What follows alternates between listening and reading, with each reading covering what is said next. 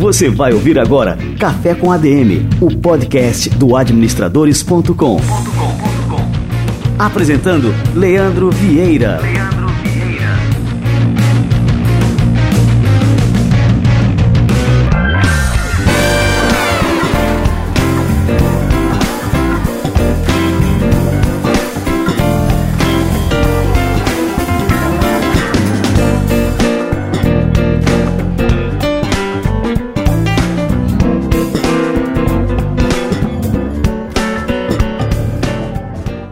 Pessoal, estamos iniciando mais um episódio do Café com a DM e esse é o de Natal. Isso mesmo, uma data mais do que especial. É um momento doce e cheio de significado. Tempo de repensar valores, de ponderar sobre a vida e tudo que a cerca. E claro, tempo também do podcast Café com a DM. E nesse episódio número 12, teremos uma entrevista com o criativo Diego Curvelo, justamente sobre criatividade. A criatividade, a inovação são atributos que precisamos usar sempre se queremos nos destacar.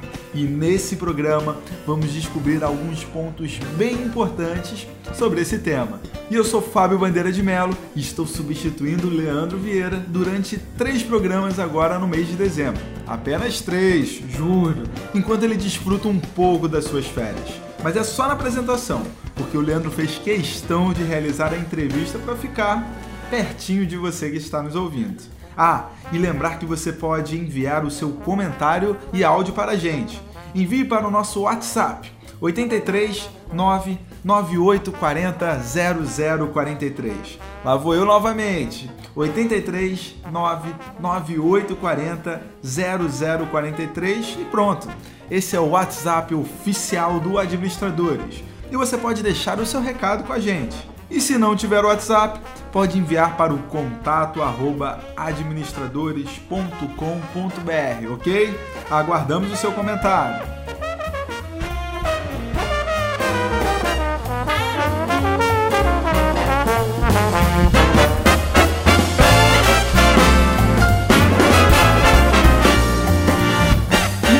Entrar na entrevista em si, você sabia que o Administradores ele está em todas as mídias? Sabia, né? É o Facebook, Twitter, Instagram, LinkedIn, Snapchat, YouTube. É só colocar Portal Administradores ou simplesmente Administradores que você nos acha por lá. E no YouTube do Portal Administradores, queria lhe convidar a assistir o programa 1 em 100, um insight em 100 segundos, programa que eu tenho o prazer de apresentar. Nele, em 100 segundos eu passo um insight bem bacana sobre determinados temas. Agora para o Natal, o Incen está mostrando 5 livros de 2016 para serem lidos por administradores. Quem ainda não comprou presente para aquela pessoa especial já pode aproveitar algumas boas dicas. E o da próxima semana do ano novo é uma listinha com 5 dicas de filmes, também para administradores e que estão no Netflix. Olha aí, essa é uma ótima para quem já gastou bastante durante esse mês e agora quer dar aquela economizada. É só reunir a família em volta do sofá, escolher uma das opções que selecionamos no 1 em 100 no portal Administradores, ligar o Netflix e bons filmes. Muita gente está de recesso, férias, já pode assistir todos da lista, tá bom? E agora sim, a entrevista com Diego Curvelo. Leandro, é com você.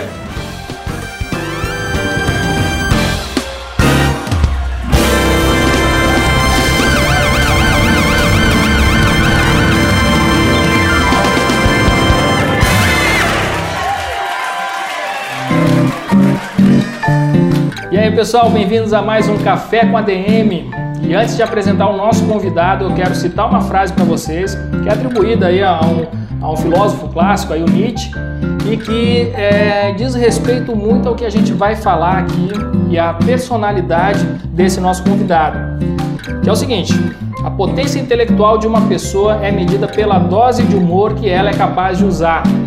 E eu concordo muito com essa frase e trouxemos hoje aqui uma pessoa super bem-humorada e extremamente competente em diversas áreas, empreendedorismo, em comunicação, publicidade, que é o Diego Curvelo. Diego, seja bem-vindo.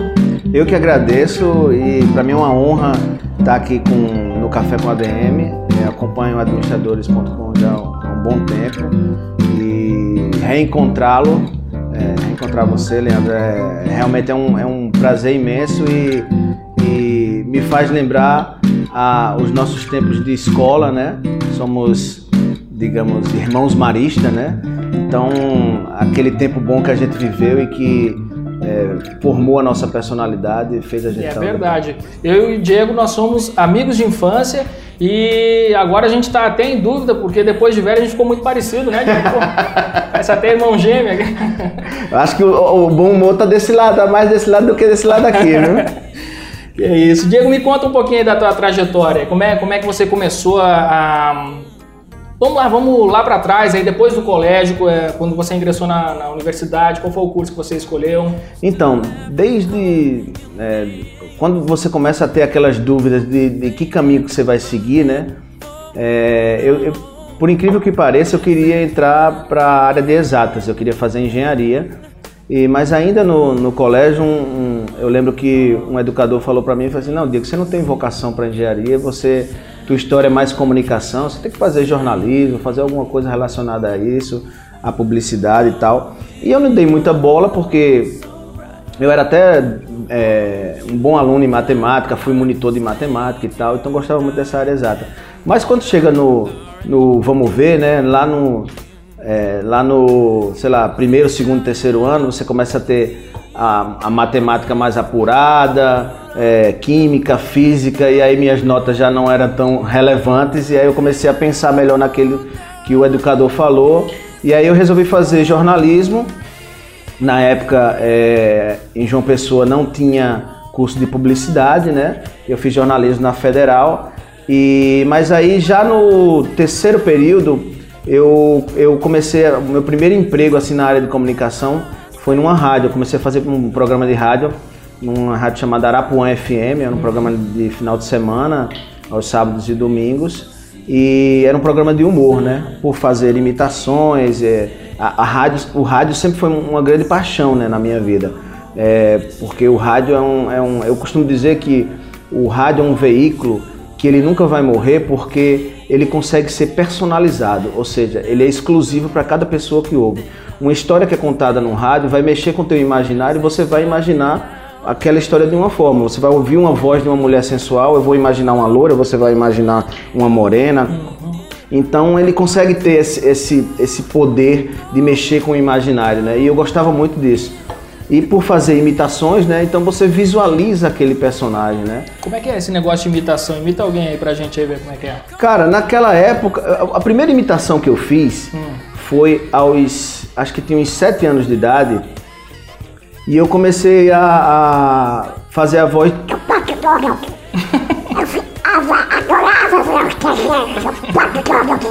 Foi com 7 anos de idade vendo um cara que era é, é, um, uma criança que tomava conta de carros embaixo, embaixo do meu prédio, fazia aquela voz e eu ficava fascinado com aquilo ali. E eu disse, porra, é, eu preciso aprender a fazer isso. E assim, eu tinha já o ouvido bom, mas eu não treinava é, essa. essa é, é, não, não, não, treinava essa minha vocação, né? Uhum. De, de, de, de, fazer imitações. Porque o, o, imitador nada, nada mais é do que um cara que tem um bom ouvido e consegue ajustar a frequência para o tom ou timbre de voz. E aí depois do que vem do, do, timbre, você começa a pegar os trejeitos, as coisas e tal. E é interessante assim que, que é uma habilidade que acaba assim desenvolvendo também outras habilidades na, que, que vem aí é, na sequência, né? Então você se torna extremamente observador. Então assim não, não se restringe só a questão da, da, imitação em si, né? É, é, essa, essa, essa tua observação é perfeita, porque o imitador, né, a pessoa que na verdade imita é, ou que trabalha com isso, ele é de fato um, um, cara que tem mais sensibilidade, tem um olhar mais aguçado e ele consegue observar na, nas pequenas coisas do dia a dia é, é, algo que ele pode transformar ou chegar próximo daquilo. E eu costumo dizer que o imitador, quando ele escuta alguma voz ou quando ele vê alguma uma determinada ação, ele se incomoda com aquilo. Então é mais forte do que ele quando vê ele já está fazendo. Hum. Então se eu escuto uma, uma sei lá, algum, algum tipo de reportagem e a pessoa tem uma, uma voz que é um pouco diferente, tem uma característica diferente, na hora eu já faço a voz do cara. Se o cara tem uma voz mais anasalada, eu já faço igualzinho, rapaz. O sotaque nordestino eu não posso nem ouvir, que eu falo direto, macho. Eu tô falando sotaque de Fortaleza. É mais forte do que você. E aí, lógico que, como tudo na vida, se você vai exercitando, você vai praticando, você consegue melhorar a sua performance. Mas para mim sempre foi muito um hobby, né? Foi, uhum. foi algo que me divertia, né? E, e mas enfim, depois de, de, de trabalhar na rádio, eu comecei a trabalhar numa agência de assessoria de imprensa. É, e essa agência de assessoria de imprensa é, depois se tornou uma, uma, agência de publicidade, muito um pouco também pela essa minha é, vontade de, de, um dia trabalhar com publicidade, né? Para você ter uma ideia, é, quando eu fazia jornalismo, eu passava mais tempo para fazer o título do que necessariamente a matéria, que às vezes tinha três, quatro laudas. Mas é, existe uma ciência por trás disso, né? Pois é, porque se você não tem um bom título para chamar o, o público, né? uhum. né? Só, e, assim, e eu comecei a perceber que assim, pô, tinha bons títulos ali, ou pelo menos o meu critério é, avaliava bem aquilo que eu estava fazendo, ou me estimulava com aquilo. E aí eu, eu sempre fui muito perseverante naquilo que me destinava a fazer, né? E aí eu resolvi é, é, dar uma pilha no cara para o cara transformar de assessoria de imprensa para agência de propaganda.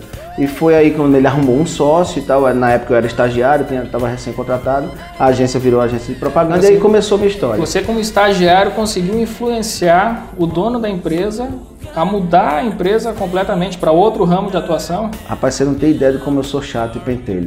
quando eu quero uma coisa, é, eu tento cobrar de uma forma mais agradável, mas eu persisto muito naquilo que, que eu acredito eu não consigo fazer as coisas sem acreditar naquilo. Então, quando eu acredito muito em, em, alguma coisa, eu tento fazer com que outras pessoas acreditem, entrem na mesma sintonia para a gente conseguir fazer, é, é, tentar realizar aquilo que, que eu planejo, que eu almejo junto com aquela pessoa. Então foi isso que aconteceu. Tipo, eu fui contratado, já não era mais estagiário, já tinha uma, uma certa voz dentro da empresa. E aí ele mudou o foco, ou ampliou o foco, né?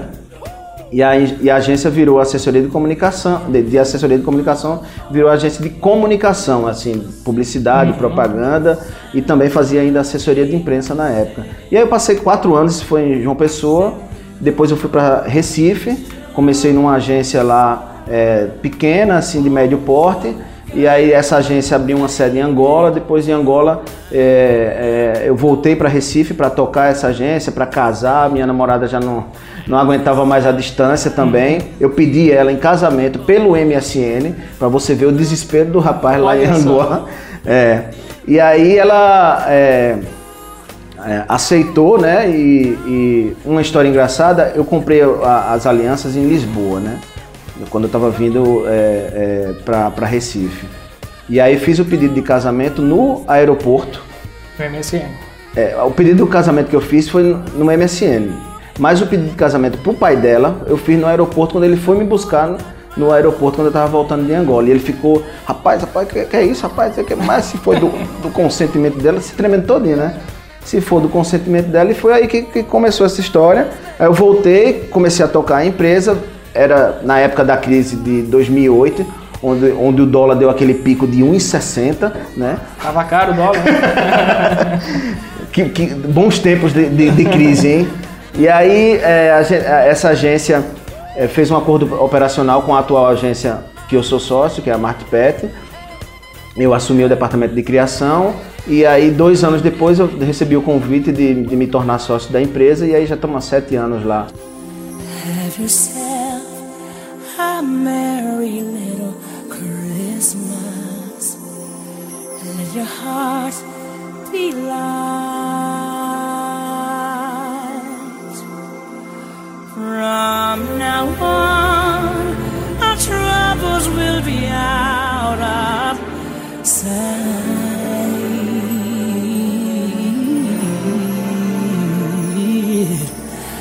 My Lord. E como é que foi a experiência em Angola? Você trabalhou nessa agência que acabou se tornando, se fundindo com a Martpet que você é sócio hoje em dia. Isso. E como é que foi a experiência lá em Angola? Que é interessante a gente falar, porque assim, é uma realidade totalmente diferente do Brasil. Conta um pouquinho como é que foi aqui que você aprendeu por lá. Então, essa, a, a maior, é, o maior desafio, na verdade, quando a gente, quando eu comecei a trabalhar lá em Angola, apesar de ser a mesma língua, tem outras particularidades. Você está vivendo uma outra cultura, é, onde as pessoas têm outros tipos de sonhos, onde, onde a economia é diferente, onde é, é, o cenário é, e o mercado da publicidade é, é, era, tinha um outro ritmo. Então eu tive vários dificultadores ou várias, vários fatores de aprendizado, mas o principal mesmo foi tentar entender como é que aquelas pessoas pensavam, o que é que elas almejavam, o que é que movia elas. Então entender um pouco desse, desse, é, desse universo e entender um pouco do, da mente do angolano, acho que foi o maior desafio. Então eu precisei entender melhor como é que era aquele português de Portugal, tive que estudar um pouco sobre isso, é, tive que me aprofundar também nos dialetos, é, porque eles usam palavras de dialetos africanos quase como gírias, que eles chamam calões, né? É, e aí você precisa usar esses dialetos também na, na comunicação em determinado momento. Tipo, é, campanha de varejo, às vezes você usa um, um, uma, uma, palavra que é mais é, que tem mais a ver com a identidade daquele público, né? Como a gente faz aqui no Nordeste, né? Vai fazer um, um por exemplo, na, na Bahia, né? É, enquanto é, em, talvez em outros mercados ou, tem aquela frase banalizada já, mas é o gerente enlouqueceu, na Bahia fala o gerente retou, né? Então o cara ficou arretado. Então gente, eu tinha que usar um pouco dessas coisas, desses elementos também da, da cultura e do vocabulário angolano, né? E lá em Angola você trabalhava com criação. É, eu era diretor de criação é, e redator dessa agência que chamava Yo Brasil e lá em Angola é, se chamou Yo, Angola, né? Uhum. Então é, era uma sede da Yo Brasil lá em Angola e a gente atendia conta de cervejaria, é, a gente atendia, atendia conta de três marcas de, de, de cervejas, é, atendia em, empresas de, de é, da área imobiliária, construtoras, né? atendia uma empresa de telecomunicações, né, é como se fosse a Embratel daqui, de lá, Angola Telecom, é, e alguns outros pequenos clientes, mas a, os, os, maiores eram, eram nesse, nessas áreas. E aí é, foram dois anos e meio de, de muito aprendizado, porque e, e, e um exercício, é, uma coisa que eu aprendi muito lá foi exercitar a tolerância, a paciência, porque a gente, o brasileiro e o nordestino principalmente, ele tem um ritmo, né?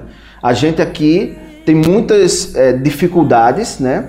A gente enfrenta muitas é, é, barreiras ou fragilidades no, em qualquer tipo de negócio e a gente se vira, né? Retira leite de pedra, né? Hum. Inclusive o conceito lá da Martipet, é, que, é, é, que a gente aplica há, há uns, já há uns dois anos, é aqui não tem tempo ruim. Porque o nordestino é isso, né? O nordestino, o nordestino não tem tempo ruim. Ele, de, um, de, uma, de uma adversidade, ele olha o lado bom da coisa, ele tenta é, tratar aquilo com bom humor e ele usa, usa esse bom humor para superar e, enfim, vencer as dificuldades. E, e, e, a gente tem que encarar isso como quase como um, um mantra mesmo, né? Então, para a gente, lá na Marco não tem tempo ruim. Então, o cliente sabe que de algum jeito a gente vai encontrar uma solução que seja mais eficiente ou é mais eficaz para aquele problema de comunicação que ele tem, né?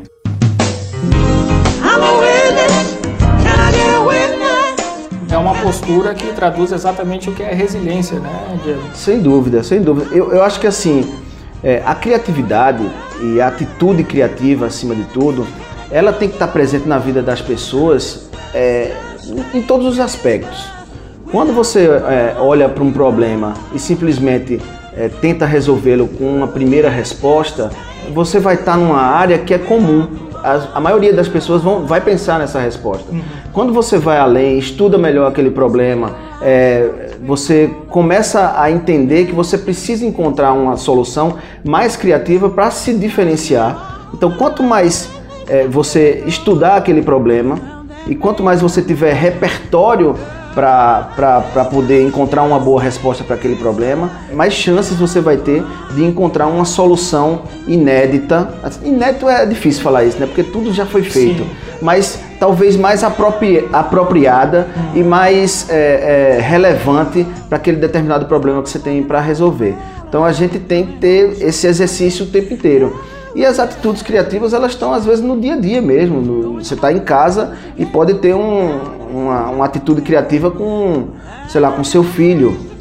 Augusto Cury, eu gosto muito do que Augusto Cury tem feito pela educação do país. Né? Eu já li alguns livros dele e, e, e acho que ele vai revolucionar mesmo a educação, talvez até mundial. É, e ele fala de, de, como você deve encarar, por exemplo, uns, problemas que você tem, os conflitos que você tem no dia a dia com seu filho.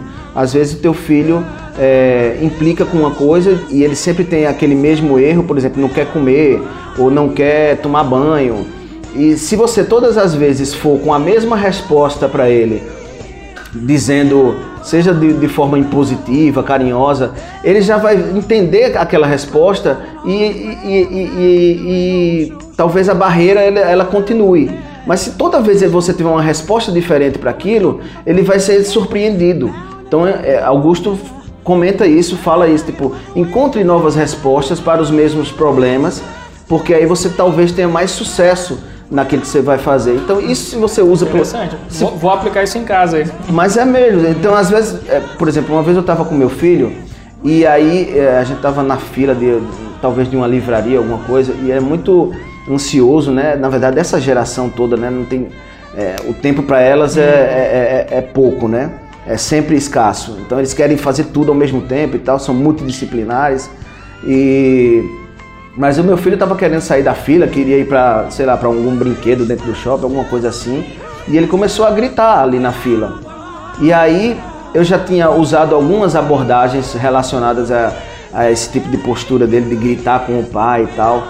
E aí eu fui, naquele momento eu cheguei perto dele e falei bem baixinho assim: Filho, você tá vendo o que você tá fazendo? Você está gritando com o papai na frente das outras pessoas. Olha como as pessoas estão olhando para você. Olha como você tá, o teu comportamento tá, tá com teu pai. Teu pai está aqui envergonhado e tal. E naquele momento ele parou e pensou e refletiu. E a gente tem que sempre entregar para a criança isso. Fazer ele refletir, fazer ele pensar naquilo que ele está fazendo. Porque senão ele vai apenas obedecer, é, ter uma disciplina arbitrária e aí ele vai viver como uma máquina, né? Ele nem sabe. Antigamente, na verdade, a gente, o pai dizia não, porque não, e acabou-se, não tinha argumento. Hoje não, você tem que conversar com teu filho, argumentar e dizer porque ele, tá, ele vai fazer aquilo, porque senão ele não, primeiro que não vai entender porque está fazendo e segundo que ele não vai respeitar o que ele está fazendo, porque ele vai ser, achar que vai ser algo impositivo, hum. né? Eu acho que esse exercício começa em casa, da atitude criativa já hum. começa em casa. Não adianta a gente querer fazer com que que mesmo as pessoas que estão próximas engula aquilo que a gente acredita. A gente tem que dialogar, conversar, é, agir de forma colaborativa, né? respeitar a opinião. Então, se a gente consegue aplicar esses princípios que nascem ou começam dentro de casa e, e, e levá-los para o teu dia a dia, o teu olhar começa a ser diferente, sabe? A ser, ter, um, ter um horizonte mais amplo.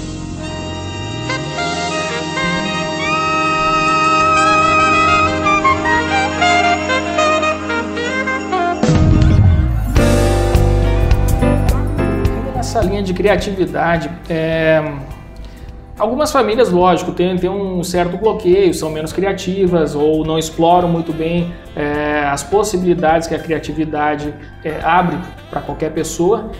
Você não acha que a nossa formação, e aí eu estou já indo para a parte educacional, e aí podemos envolver todos os níveis de educação, peca é, nisso de, de tolher a criatividade, é, de não estimular ou de não ter um processo é, que fomente realmente assim o desenvolvimento da criatividade, porque assim eu acho é, fundamental e principalmente por exemplo na, na, área de negócio a gente vai colocar um negócio a criatividade ela, ela tem que ser trabalhada, né? Então e a gente não tem nenhum, nenhuma disciplina que, que explore isso, que fomente isso, nem faculdade, nem é, no colégio.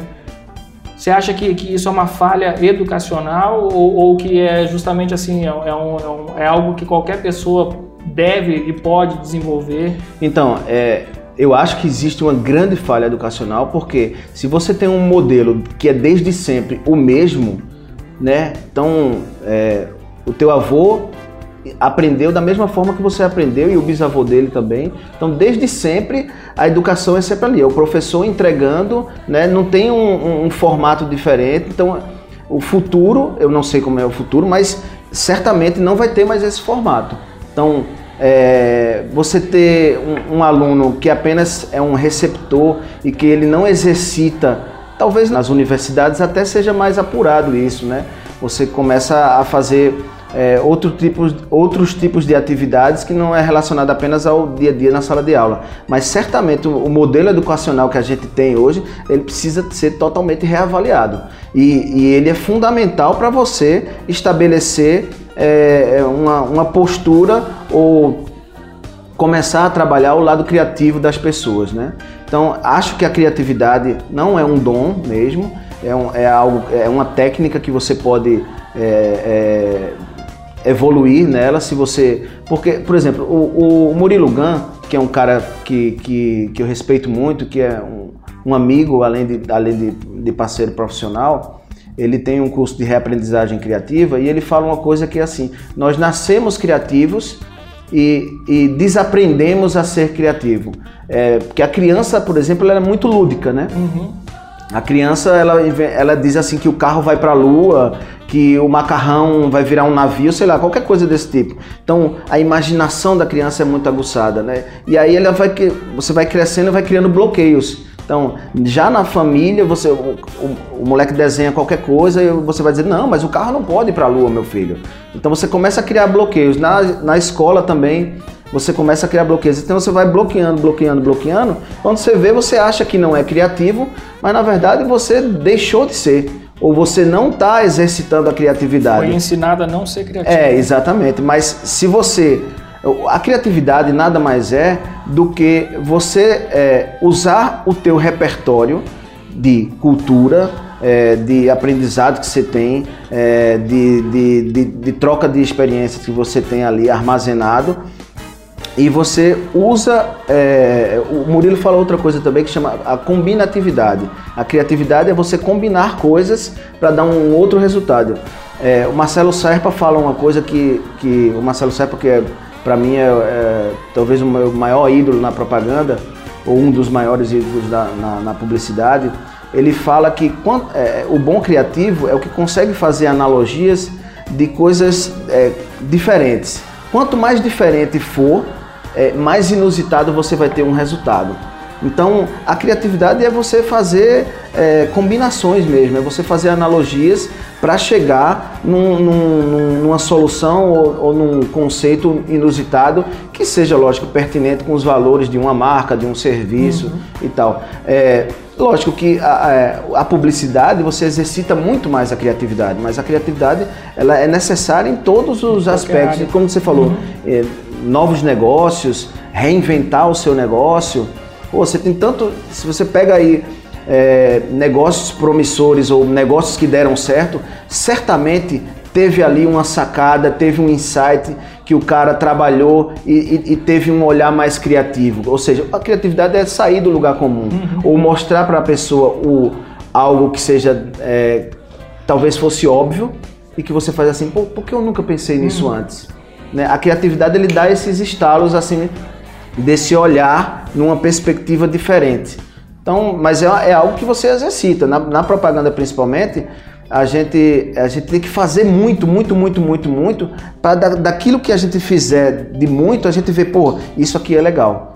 Mas você só consegue avaliar isso se você fizer muito, né? Aquela história de 99% transpiração e apenas 1% de inspiração, né? É que você tem uma frase é, que você tem propagado essa frase por aí que eu acho muito interessante e que eu concordo totalmente com ela. Você diz que sorte é para os fracos. Isso. Você não acredita na sorte.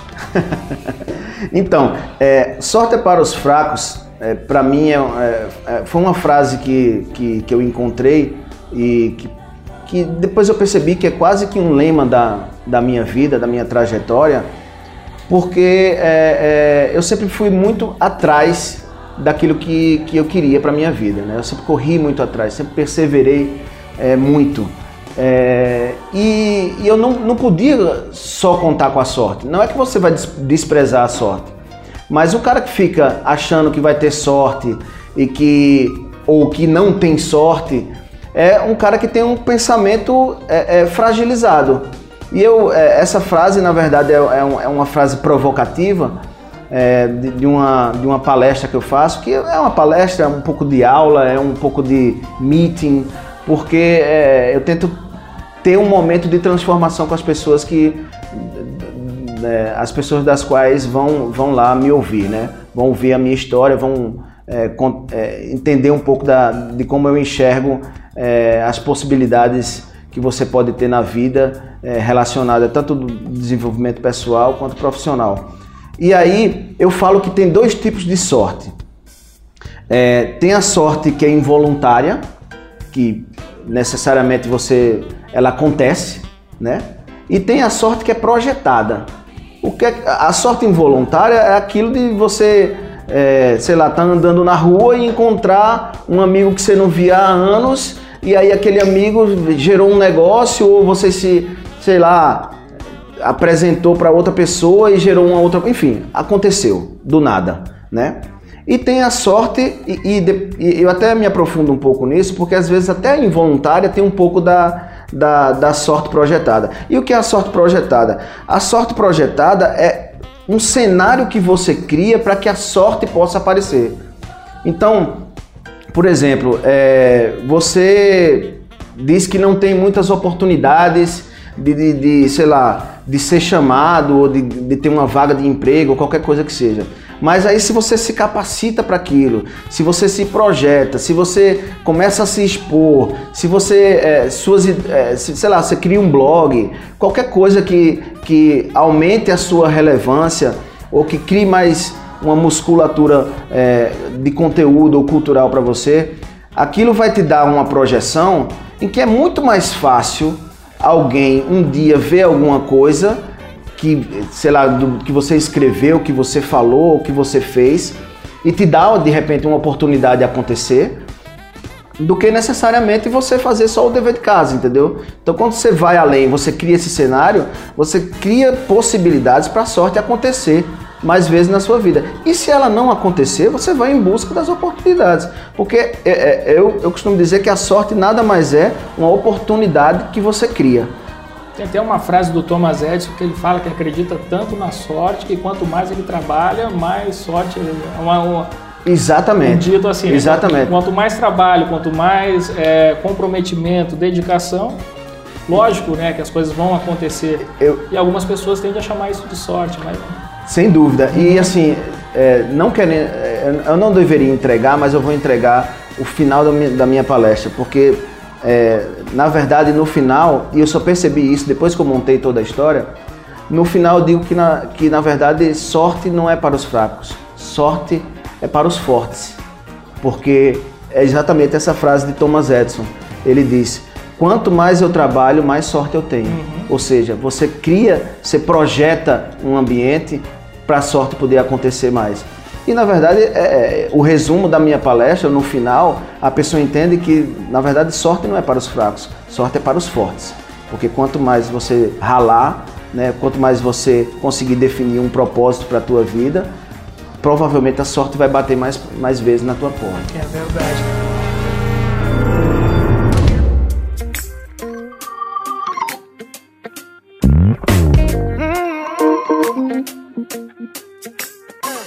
Diego, é, qual o perfil que você acha? Então a gente está falando aí sobre, sobre perseverança, sobre dedicação. É, qual o perfil do profissional para essa era que a gente está vivendo agora, especialmente no, Brasil que, que, vive um momento de crise, que a gente, é, economicamente falando, assim, não, não, vê ainda um horizonte de melhora. Qual o perfil do profissional assim para enfrentar esses desafios que se apresentam agora?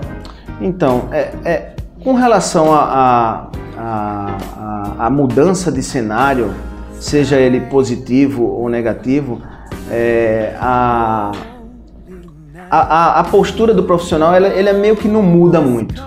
O profissional que é, consegue é, estabelecer ou criar um repertório bacana para a sua vida, né, que está sempre estudando, está sempre entendendo aquilo que ele está fazendo, é, que está sempre se informando, é, que tem essa postura. É, tem uma coisa que, que, acontece, que sempre aconteceu na minha vida é, e que é um pensamento que, que, que eu acho que talvez tenha feito a diferença na, nas oportunidades que, que talvez eu tenha criado, é que eu sempre. É, é, eu, eu digo assim: para você empreender, necessariamente você não precisa abrir um negócio ou criar um negócio. Você pode empreender estando dentro de uma empresa. Você pode ser um empreendedor interno, como o próprio Flávio Augusto fala. É, você pode criar, pegar um projeto ali da tua empresa e fazer isso diferente. O próprio Google ele, ele tem esse, essa, essa postura, né? Os, os colaboradores deles têm um, um tempo, um espaço, acho que 20% do tempo deles, para se dedicar a projetos pessoais é, relacionados com, com o Google, né? Então, se você é, começa a, a, a, ter essa postura é, de, de ir além, de ter uma, uma atitude é, que não é apenas esperar, mas é empreender onde quer que você esteja, é, você certamente vai se destacar no, no, no ambiente onde, uhum. onde você estiver, né? Então, a postura e, o, e o, o, o, o sentimento que eu consegui entender das oportunidades que eu criei é, foi porque eu sempre, eu sempre pensei como dono eu, eu sempre eu fui, é, eu fui colaborador, eu estou na área de propaganda, de comunicação em si há 18 anos. Mas como dono de empresa, dono de, de um negócio de comunicação, eu estou apenas 5 anos. Mas eu sempre pensei como dono. Então, é, é, tem até um, uma, uma, uma, uma, frase do, do Nizanguanais, do Nizanguanais que ele fala isso é, uma vez estavam entrevistando ele e perguntaram para ele: pô, Nissan, como é que foi essa transição de você ser, é, sair de redator para dono de uma agência, dono, quando ele comprou a DM9, para ser empresário? E aí ele falava assim: ó, quando eu trabalhei na Duda Mendonça, lá na Bahia, eu era dono da Duda Mendonça. Quando eu trabalhei na Arteplan, eu era dono da Arteplan. Quando eu trabalhei na WGGK, eu era dono da WGGK. Então, assim, ele sempre teve esse pensamento. Eu pactuo muito desse, desse raciocínio. Quando você começa a pensar como dono, você começa a, a, a abraçar é, outras é, ferramentas ou, ou ter uma postura diferente que vai além. E a, e a prova disso foi que na, na, lá na Martpet eles perceberam essa postura e disseram assim: isso é natural na, na, fase de de qualquer profissional, na, na, na, na vida profissional de qualquer, de, de, qualquer pessoa. Vai chegar um momento da, da tua carreira que ou você vai se tornar dono daquele negócio onde você já trabalha, ou você vai abrir o seu negócio, ou você vai criar uma outra coisa. Entendeu? Então, eles os meus sócios chegaram para mim e falaram assim: oh, o que, é que você quer da vida, o que é que você pensa? Ah, nós estamos no, no, nos seus planos porque a gente quer ter você com a gente. E aí, acho que foi muito por conta dessa, dessa postura. Então, eu digo, para quem quer se posicionar, é, quem quer criar novas oportunidades, além de toda a capacitação que você tem que ter é, profissional, é, cultural, é, pense como dono, mesmo não sendo dono, que um dia você vai abrir uma oportunidade ou você vai criar essa oportunidade. É, Diego, você falou um termo aqui que eu achei super interessante, tenho certeza aí que o nosso público quer saber um pouco mais sobre isso, é como ter alta performance. Porque é uma coisa assim, eu vejo assim, é, o nosso dia a dia a gente se envolve com uma, com uma série de atividades e muitas dessas atividades elas são é, meramente rotineiras, burocráticas, como checar o e-mail 30 vezes por dia, esse tipo de coisa, que acaba diminuindo é, justamente é, no, o, o nosso potencial é, de dedicar realmente tempo para as coisas que a gente gosta, que a gente realmente é bom e como é que a gente pode desenvolver assim essa, essa alta performance. Alta performance. É, então, é, a produtividade é uma palavra que está muito é, é, em voga, né? Porque em momentos de crise, né, você tem que se reinventar, né? Você tem que fazer mais com menos, né? E a produtividade necessariamente não é fazer melhor, é, não, não é só ter eficiência, é você fazer melhor no menor tempo, né? Isso é, é, é produtividade. Então, é, a, o primeiro passo assim para você é, começar a viver em alta performance é você entender como é que você funciona. Então, é, sendo dando um exemplo bem simples, qual é o momento do dia que você funciona melhor? É de manhã, de tarde ou de noite? Né? Então eu, eu tenho um método de trabalho que nem sempre eu consigo aplicá-lo, porque você vai com a cabeça para o trabalho de um jeito, chega lá, tem um monte de outras coisas para você resolver e aquela tua, aquele teu plano de trabalho do dia muda completamente. Né? Uhum. Mas, por exemplo, o que é que eu faço lá na agência? Eu chego e tento resolver é, durante a manhã, onde eu estou com a cabeça mais fresca, é, todos os, os, os, digamos, problemas é, que o problema não é necessariamente uma coisa ruim, não. O problema é algo que você tem que resolver. A vida é feita de problemas. Se não tivesse problema na vida, a vida não teria graça nenhuma, né? Então você tem alguns jobs para resolver e aí eu pego, digamos, os mais casca grossa, né? Os jobs que são mais complexos para resolver durante a parte da manhã e aqueles que talvez são os que eu tenho mais facilidade ou mais afinidade de fazer eu deixo para o final do dia, que é quando eu estou mais cansado. Então, quando eu estou mais cansado, eu dou aquele sprint final, porque eu tenho o maior tesão de fazer aquilo que eu, no, que eu deixei para fazer no final. Uhum. E aí eu vou buscar força de onde não tem mais. Então eu funciono mais ou menos assim. Então, primeira coisa, você tem que se entender, saber como é que você funciona. A segunda coisa, e, e talvez seja a mais difícil de todas, é você é, encontrar o teu propósito é, ou teu sonho ou definir uma meta na sua vida. Para você, eu costumo dizer assim, quem não sabe é, aonde quer chegar, certamente vai se perder no caminho, né? Então é importante você saber onde é que você quer chegar. Uhum. A partir daí, você vai é, é, trabalhar focado naquilo que você quer realizar. Então, saber bem o que, pra, aonde você quer chegar é, é fundamental para você poder é, é, descobrir de fato o, o, o, onde você vai render mais ou, ou como é que você vai começar a entender melhor o que é alta performance. A partir dessa definição dessa meta ou desse sonho, ou de você encontrar um propósito de vida, é, você vai estar tá trabalhando é, em cima de algo que você acredita, em cima de algo que você é apaixonado por aquilo, em cima de algo que é, é faz você ir além.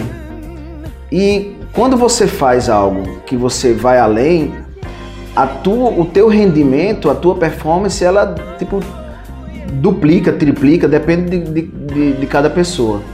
O Nizangonais ele diz uma frase que eu acho super relevante, que é tipo assim: para você fazer aquilo que você quer, você vai fazer um monte de coisas que você não quer.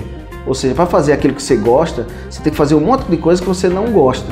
É, então, assim, você fez aquela escolha, mas para trilhar aquele caminho, você tem um monte de outros dificultadores ou de algumas barreiras que você tem que vencer, que necessariamente não é o que você está mais é, é, é, satisfeito ou feliz de estar tá fazendo aquilo, mas você sabe o que tem que fazer, uhum. né? Então, você quer aprender uma língua, você, sabe que você vai ter que estudar pra caramba, você sabe que você vai ter que estar tá disposto a estar é, tá mais exposto àquela língua, né? Você escolheu aquele cenário que você é, se sente à vontade, que você encontrou a sua vocação, mas dentro daquele cenário tem coisas que são as que você mais gosta de fazer dentro daquele ambiente. E aí quando você foca numa daquelas coisas ali, é, tu, o teu rendimento ele supera. Uhum. Então é, acho que as duas coisas assim iniciais, lógico que para falar de alta performance você tem que falar de um monte de, de outros fatores, mas os os básicos que eu acho é primeiro entender como você funciona e saber onde é que você quer chegar.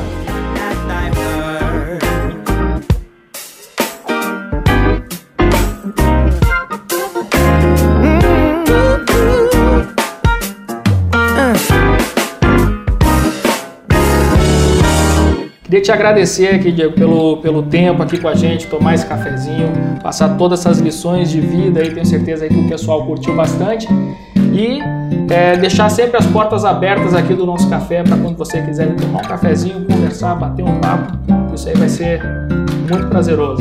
Oh, o café é delicioso, o papo mais ainda, você vê que eu falo pra caramba, né? Vai se deixar aqui, a gente, a gente cria um documentário aí de, de, de 3 horas, 4 horas de duração. Não é uma má ideia, viu?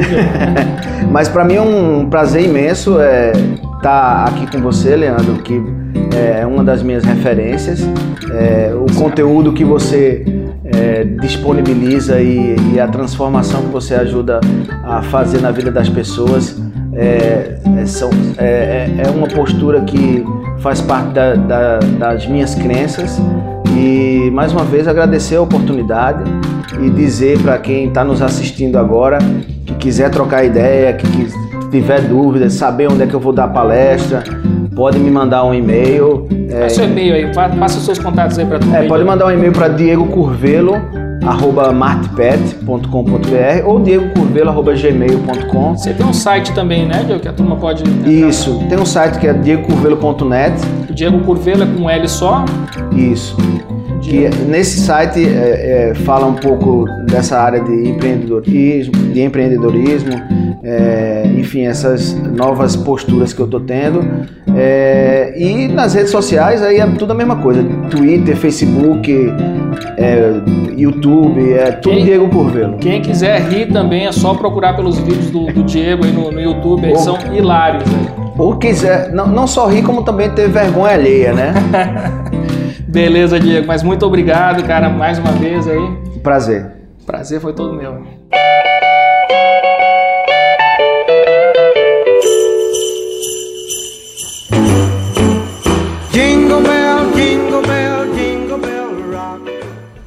Incrível como um pouco de criatividade pode fazer a diferença, né? Isso é muito bom. Espero que você tenha gostado desse bate-papo. Eu, pelo menos, curti bastante. E para finalizarmos, gostaria de lhe deixar um feliz Natal. Tudo de bom para você e para sua família.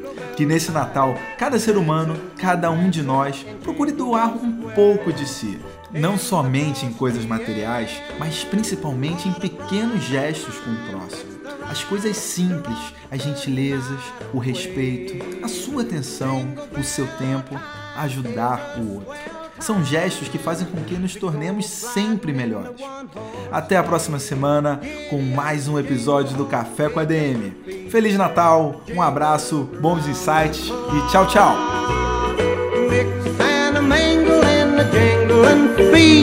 That's jingle bell. That's the jingle bell. That's the jingle bell.